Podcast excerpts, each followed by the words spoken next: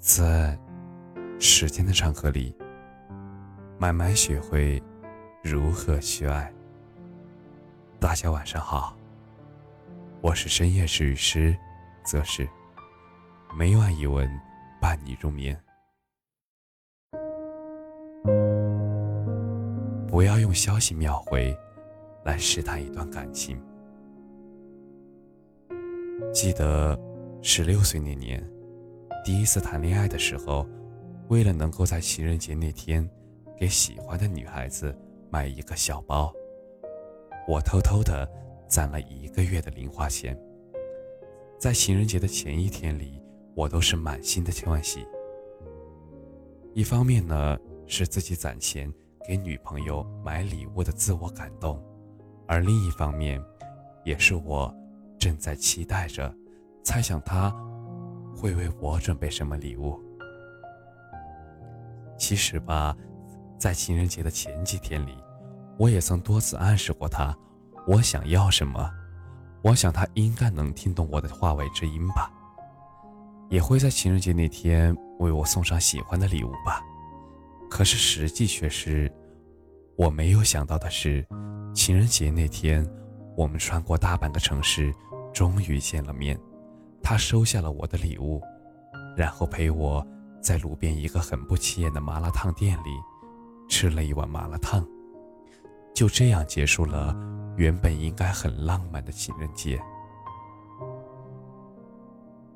我多次想和他说，为什么我记得各种节日和纪念日，而你却完全不在意？慢慢的，我的失望与他就没有仪式感。不够喜欢我，就是最真实的写照。我们的感情最终也消失殆尽。而那个时候的我，一直以为爱情就是我给你一个苹果，你还我一个梨，就是这样对等的关系。如果你没有给我，就是不爱我。而直到很多年以后，在一个冬天的早上。我在早餐店吃早餐，看到了一个行动缓慢的老人，手里拿着很多刚买的馒头，又在早餐店门口排队买油条。这么冷的天，老人目不斜视地排着队等着。我很好奇，为什么已经买了馒头了，怎么还要排队来买油条呢？又是在早餐店排队买油条，买早餐的人。当然是特别多了。后来呀，店家的老板和我说，那个老人的老伴是南方人，两个人的饮食习惯有很大的差异。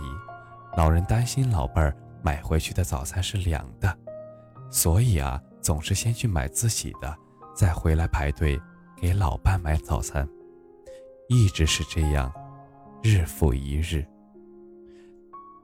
那个时候，我才突然明白，原来我一直以为，爱，是我为你精心准备了礼物，你也要回赠我同样用心的礼物；是我喜欢吃甜的，你就要陪我一起吃遍所有的甜食。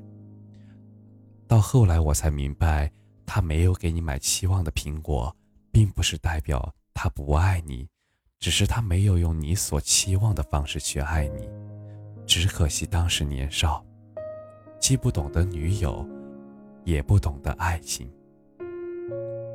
而朋友小一，她男友在圈里可是出了名的抠门和节约，在身边有好多女生收到男友的红包和口红的时候，小一的男友总是无动于衷，直到两个人在一起第四年的时候，男友。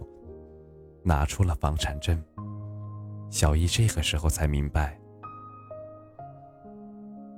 我们总是希望别人能够按照自己喜欢的方式对待自己，以此来考量这段关系的好坏标准，可是却完全不知道，其实对方一直在用自己的方式对你好，只是你没有看见。在网上看见过这样一段特别喜欢的话。写给正在心动的人们：恋不恋爱不要关系，但是心动一定要有。心动的冰雪消融，是满城桃李花开的瞬间。至于它会不会有结果，那是秋天的事情。我们在春天不必关心的。而在网上，经常看见有女生问：如何追求喜欢的男生？在很多回答里面，有这样一条。那就是心态要好，因为这样突然的心动，你开始注意自己的一言一行，连心情也跟着雀跃起来，本来就是一件值得开心的事情嘛。但是，如果这份喜欢加入了太多的胜负欲，就会让人变得痛苦。深夜的时候，翻来覆去的无法入睡，等一条消息回复的人。更是不在少数，因为对方的一句话，你就会开心很久很久。稍晚回复一点消息，你就开始思前想后。我们好像很习惯于在故事的最初就想到了最美好的结局。你的心动会有回应，你的喜欢会换回来同样的喜欢。但是事实却是，在这个世界上。有太多的爱而不得，你喜欢的人不一定喜欢你。胜负欲会让人有势在必得的幻觉，可是爱情本来就不是一个人说了算。其实，最好的状态就是，我们享受自己爱上一个人的时候自己的状态。我们喜欢每天都精心的打扮自己，喜欢每天。自己都努力上进的样子，喜欢自己会心动，会不由自主的开心的样子。而一个人是否喜欢你，是否以你期待的方式在喜欢你，都不是我们可以去决定的。我们只能够决定自己的态度。更重要的是，你以什么样的态度去面对喜欢的人。你以什么样的状态去面对他那种不确定的态度？